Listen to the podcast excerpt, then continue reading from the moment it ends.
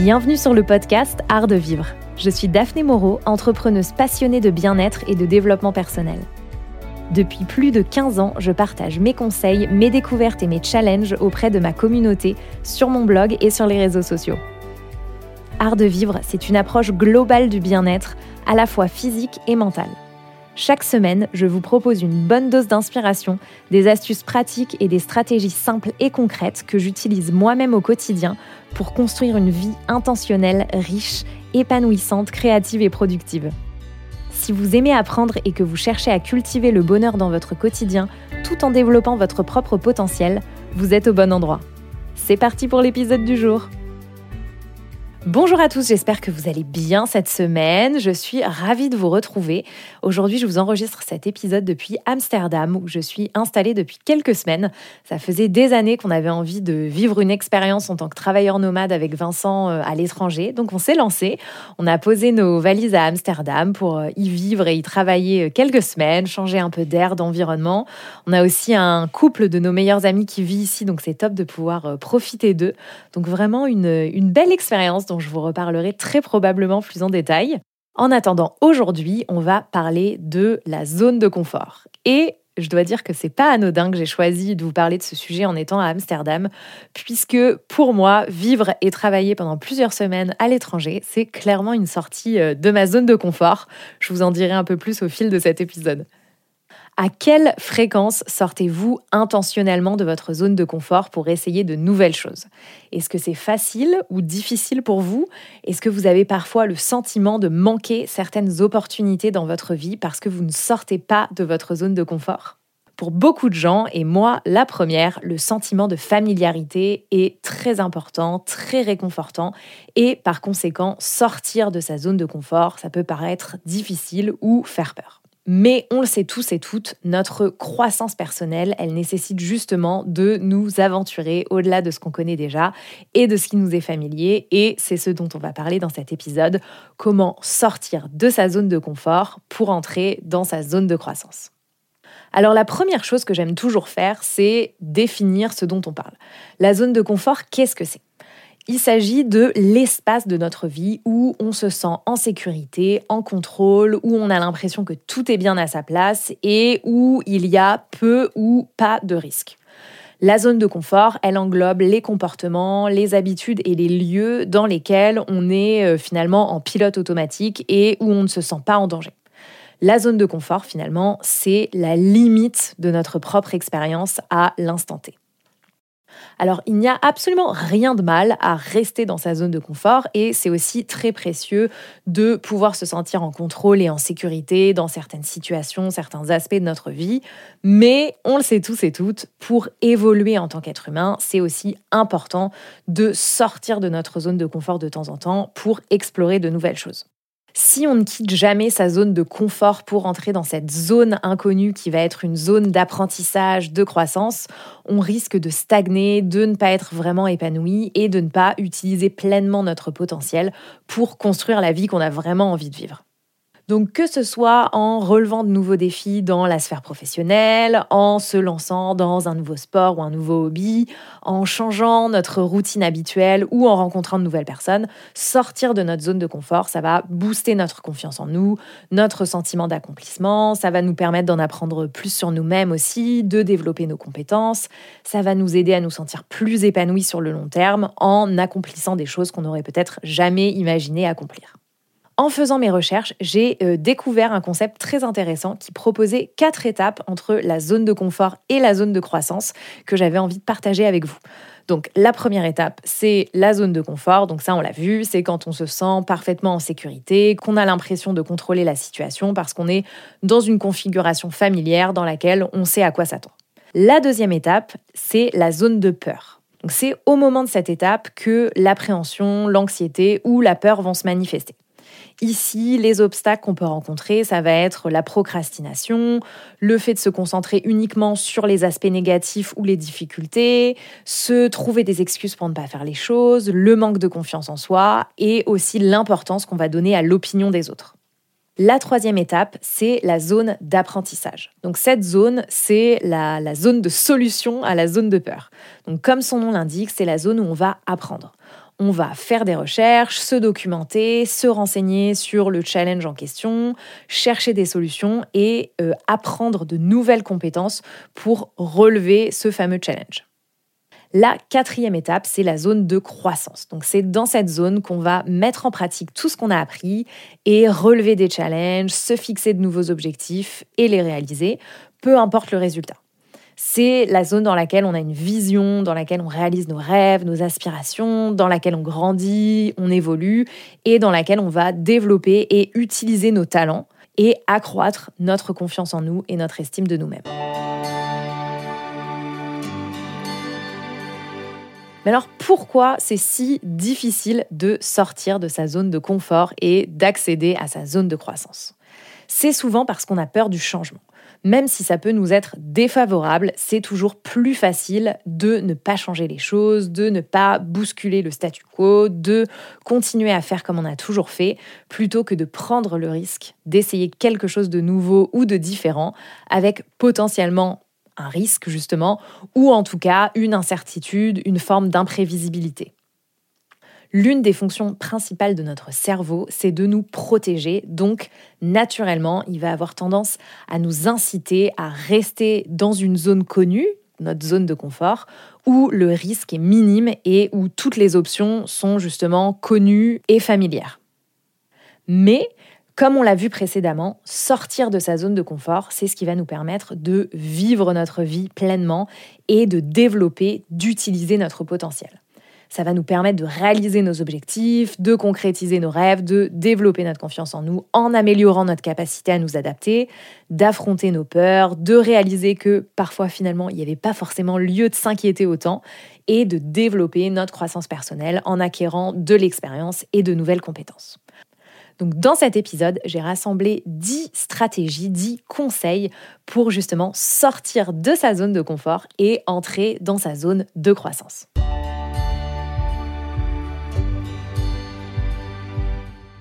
Donc mon premier conseil, c'est de reconnaître ses peurs et de rester curieux, curieuse. C'est parfaitement normal d'avoir de l'appréhension à l'idée de sortir de sa zone de confort. Mais quand on laisse la peur prendre le contrôle et décider pour nous, c'est là qu'on risque souvent de passer à côté d'opportunités. Donc comme toujours, la prise de conscience, c'est l'étape numéro 1 pour sortir de ce pilote automatique et se placer dans la posture d'observateur, d'observatrice de nos propres pensées.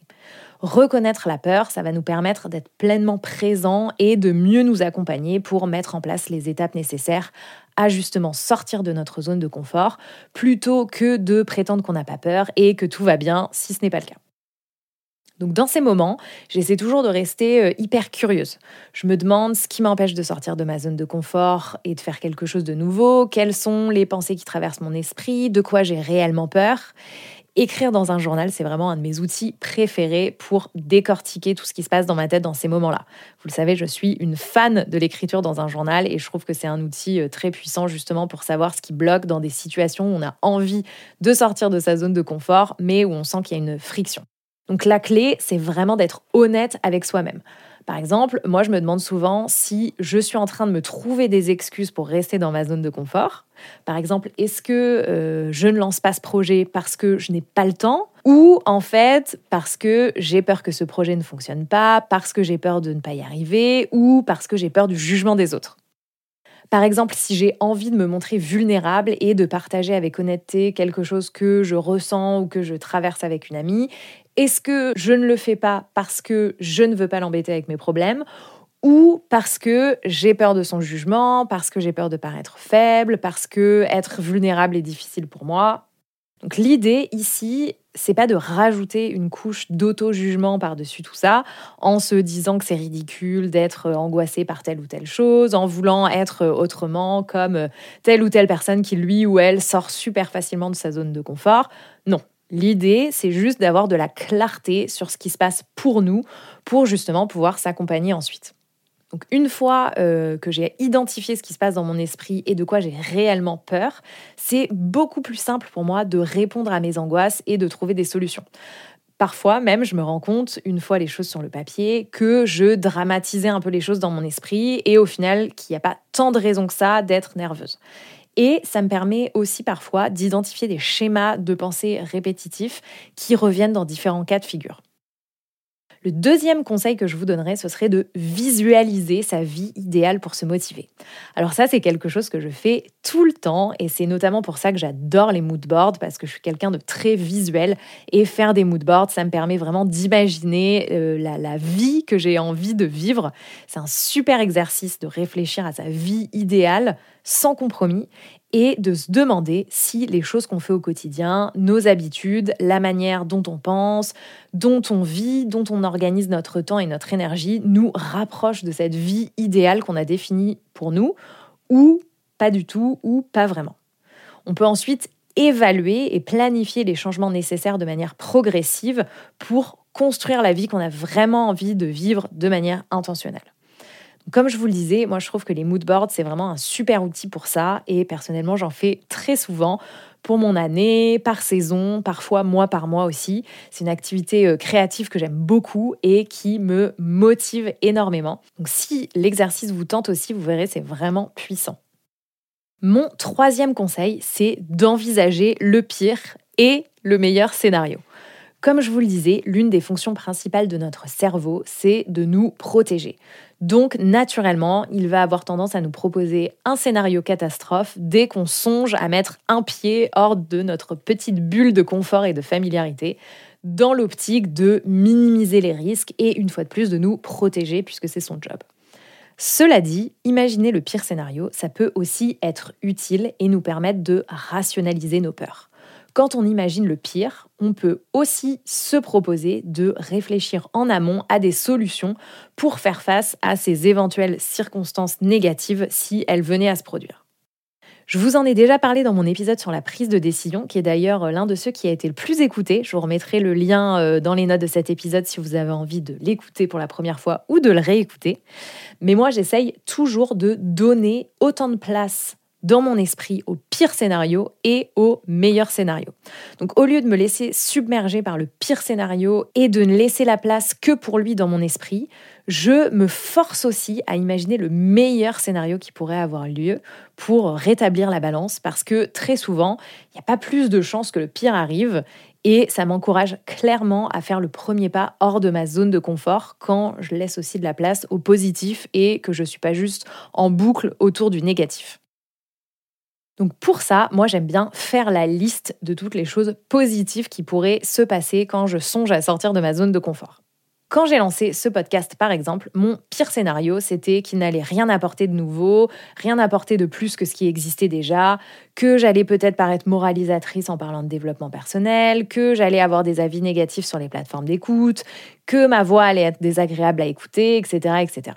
Et je me rappelle que je me suis aussi encouragée dans mon journal à lister le meilleur scénario que mon podcast allait pouvoir aider mes auditeurs et mes auditrices, qu'il allait me permettre d'atteindre un nouveau public, qu'il allait me permettre de me positionner encore plus dans le domaine du bien-être qui est vraiment là où j'ai envie d'aller, que j'allais pouvoir euh, créer une connexion plus personnelle, plus intime avec ma communauté.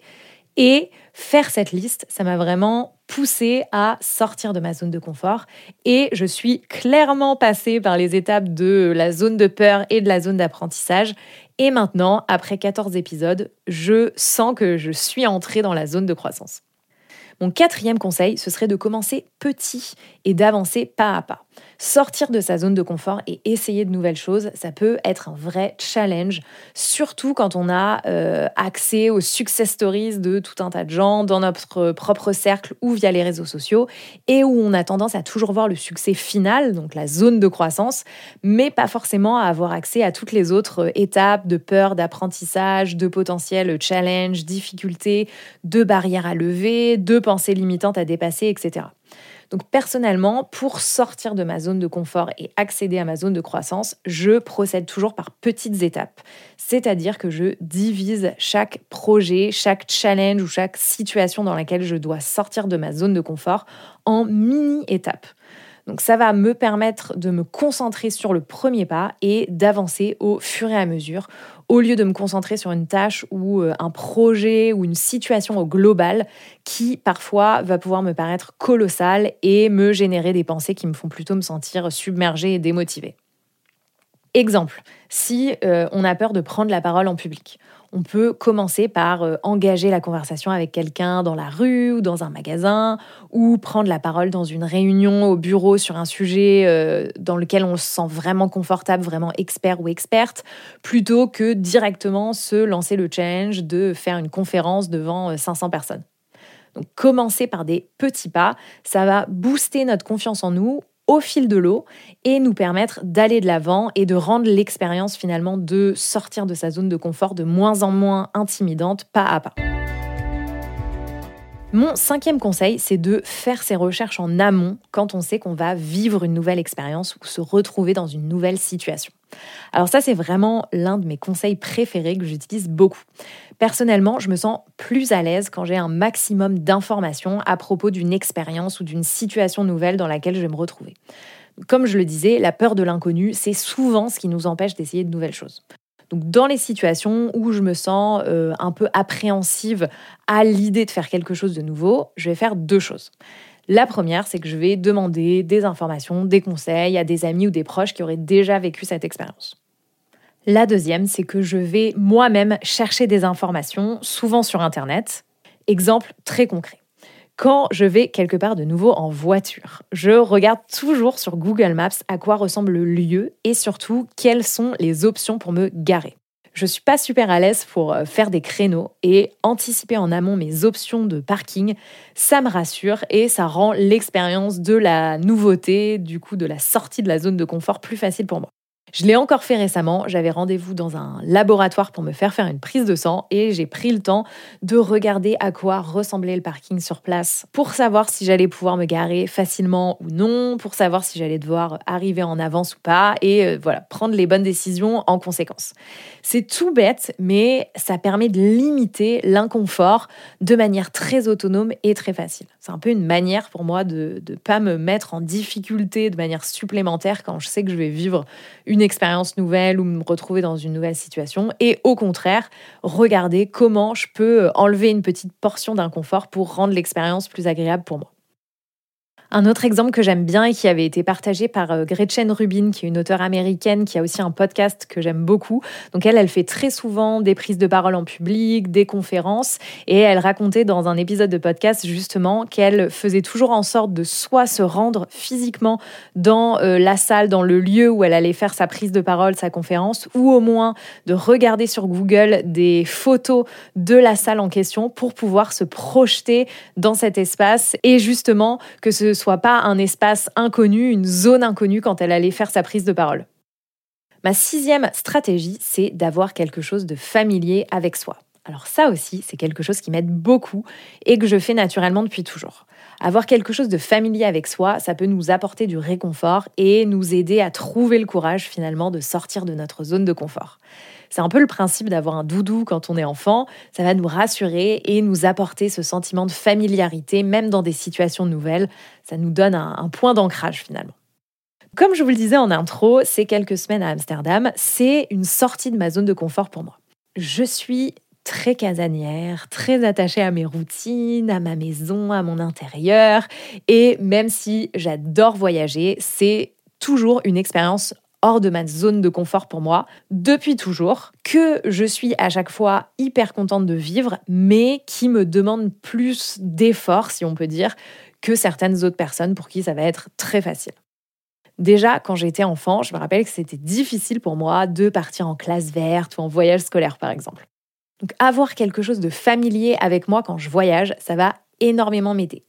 Par exemple, j'emmène toujours ma brume d'oreiller quand je voyage parce que je l'associe vraiment à l'odeur de ma chambre à la maison et ça me permet d'avoir cette sensation de réconfort et cette impression de, me sentir chez moi un peu, même quand je ne suis pas dans une situation euh, familière ou quand je ne suis pas dans un lieu euh, familier. Ça peut aussi être porter sa tenue préférée pour une présentation importante ou euh, les femmes qui mettent leur propre euh, playlist quand elles accouchent par exemple. Tout ça, c'est des moyens d'incorporer du réconfort, de la familiarité dans des situations nouvelles pour les rendre moins inconfortables pour soi. Mon septième conseil, c'est de s'inspirer de quelqu'un qu'on admire. J'adore suivre le travail de personnes qui m'inspirent. Et là, je parle vraiment ici d'inspiration et pas de comparaison. Pour moi, l'inspiration, ça va nous encourager, nous motiver, nous donner envie d'avancer, d'évoluer, de grandir, alors que la comparaison, elle va plutôt avoir tendance à nous décourager, à nous donner l'impression de ne pas faire assez ou de ne pas être assez, et va plutôt avoir tendance à nous paralyser et nous empêcher de passer à l'action. Donc essayez de penser à quelqu'un dont vous admirez la philosophie euh, de vie et inspirez-vous de cette personne. Demandez-vous comment elle agirait, comment elle penserait, comment elle gérerait certaines de situations de vie dans lesquelles vous vous trouvez. Mon huitième conseil, c'est de se parler avec bienveillance pour booster sa confiance en soi. Si on se répète sans cesse je n'y arriverai jamais, je ne suis pas capable de faire ça, c'est trop difficile, ça va évidemment être plus compliqué de sortir de notre zone de confort et ça va avoir tendance à finalement euh, entacher notre confiance en nous. Or, cette confiance en nous, cette sécurité intérieure, c'est un élément primordial pour régulièrement sortir de sa zone de confort. Donc au lieu d'avoir des pensées limitantes et même parfois négatives, moi j'aime bien introduire de nouvelles pensées. Alors pas forcément l'opposé extrême parce qu'on va avoir du mal à y croire. Si on a la pensée je n'ai aucune chance de réussir et qu'on cherche à la remplacer par j'ai 100% de chance de réussir, très probablement notre cerveau va rejeter cette pensée ou en tout cas pas franchement y croire. Moi, ce que j'aime bien faire, c'est introduire des pensées euh, un peu moins drastiques, on va dire, et bienveillantes, du type je me fais pleinement confiance pour relever ce challenge, j'ai envie d'essayer ou j'ai les capacités nécessaires pour affronter cette situation. J'aime aussi beaucoup utiliser les affirmations positives dans ces situations où je sors de ma zone de confort. Personnellement, j'utilise l'application euh, Superhuman, dont je vous ai parlé plusieurs fois, qui propose des méditations, des activations avec des affirmations positives. L'application est payante et uniquement disponible en anglais. Mais vous pouvez aussi trouver gratuitement sur YouTube ou sur Spotify des vidéos ou euh, des pistes avec des affirmations positives en anglais ou en français. Il y a plein de choses qui existent, donc si vous cherchez, euh, vous trouverez très probablement des choses qui vont vous parler. C'est vrai que moi, j'étais euh, un peu réfractaire, on va dire, aux affirmations positives il y a quelques années, et maintenant c'est un outil que j'aime vraiment beaucoup utiliser. Mon neuvième conseil, c'est de changer son environnement pour booster sa croissance. Donc ici, l'idée, c'est de se débarrasser de ce qui pourrait nous donner des excuses pour ne pas essayer de nouvelles choses et rester dans notre zone de confort. Par exemple, si notre objectif, c'est de faire du sport tous les matins, on peut préparer nos affaires de sport ou dérouler notre tapis la veille au soir si notre objectif c'est de rencontrer de nouvelles personnes.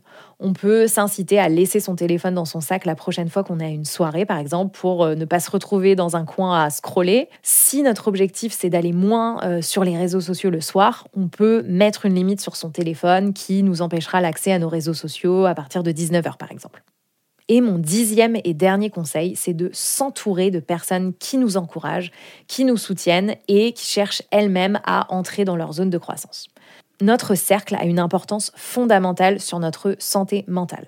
C'est quelque chose dont je parle très souvent et je trouve que cette phrase de Jim Rohn résume parfaitement les choses. Nous sommes la somme des cinq personnes avec lesquelles on passe le plus de temps. À méditer, n'est-ce pas? Donc s'entourer de manière intentionnelle de personnes qui ont une mentalité de croissance et d'expansion, qui cherchent elles-mêmes à évoluer, à se challenger, ça va forcément nous inspirer de manière consciente ou inconsciente d'ailleurs, et nous montrer aussi que si c'est possible pour les autres de sortir de leur zone de confort pour accéder à leur zone de croissance, alors ça l'est aussi pour nous. N'hésitez pas aussi à partager et à communiquer avec vos amis et vos proches. Parlez-leur de vos projets, de ce que vous cherchez à accomplir, de là où vous voulez aller, des challenges que vous rencontrez, etc. Il y a de grandes chances pour que votre cercle soit encourageant, vous soutienne, vous motive aussi peut-être en vous demandant des nouvelles régulièrement de tel ou tel projet, ou en tout cas soit prêt à célébrer vos accomplissements avec vous. Et si ce n'est pas le cas, soyez-en aussi conscient, consciente et pensez peut-être à étendre votre cercle et faire de nouvelles rencontres.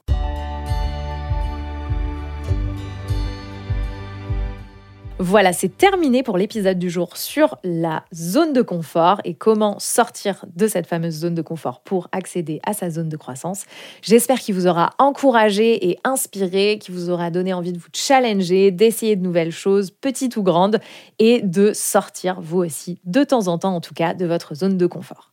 Donc petit récap de mes 10 conseils pour sortir de sa zone de confort, pour accéder à sa zone de croissance être honnête avec soi-même et reconnaître ses peurs, visualiser sa vie idéale pour se motiver, envisager le pire et le meilleur scénario, commencer petit et avancer pas à pas, faire ses recherches en amont, avoir quelque chose de familier avec soi, s'inspirer de quelqu'un qu'on admire, se parler avec bienveillance, changer son environnement et s'entourer des bonnes personnes. Dites-moi si cet épisode a résonné pour vous. N'hésitez pas aussi à le partager en stories pour le faire connaître. Vos partages aident vraiment à faire rayonner mon podcast et j'en suis très reconnaissante.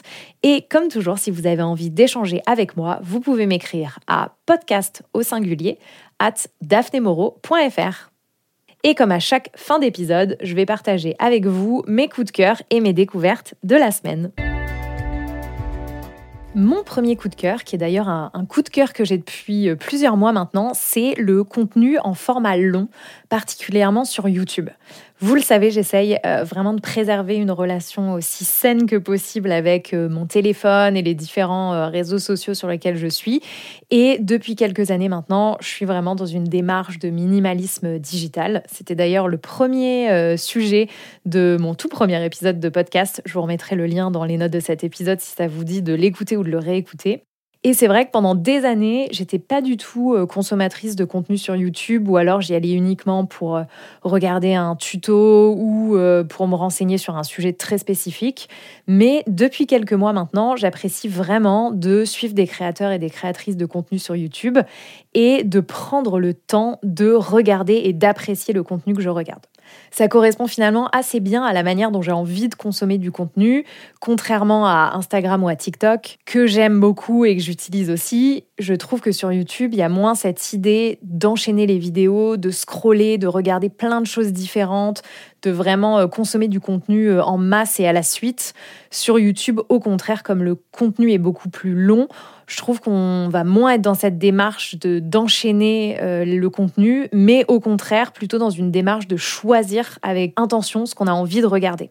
Donc je regarde à la fois des vlogs de personnes qui m'inspirent euh, ou des vidéos plutôt sur la thématique de la déco ou du développement personnel et je vais vraiment en créer une expérience agréable et intentionnelle. Par exemple, je vais voir qu'il y a une créatrice de contenu qui vient de sortir sa nouvelle vidéo qui dure 20 minutes. Je vais me dire ah super, je la regarderai ce soir. Je vais prendre le temps de me faire un petit thé et vraiment m'installer et regarder avec intention ce contenu que j'ai choisi je ne sais pas si c'est quelque chose qui vous euh, parle. En tout cas, si vous avez envie de, tester YouTube ou juste d'avoir des nouvelles euh, recommandations de comptes à suivre, je vous mettrai euh, quelques-uns de mes comptes préférés dans les notes de cet épisode si ça vous dit.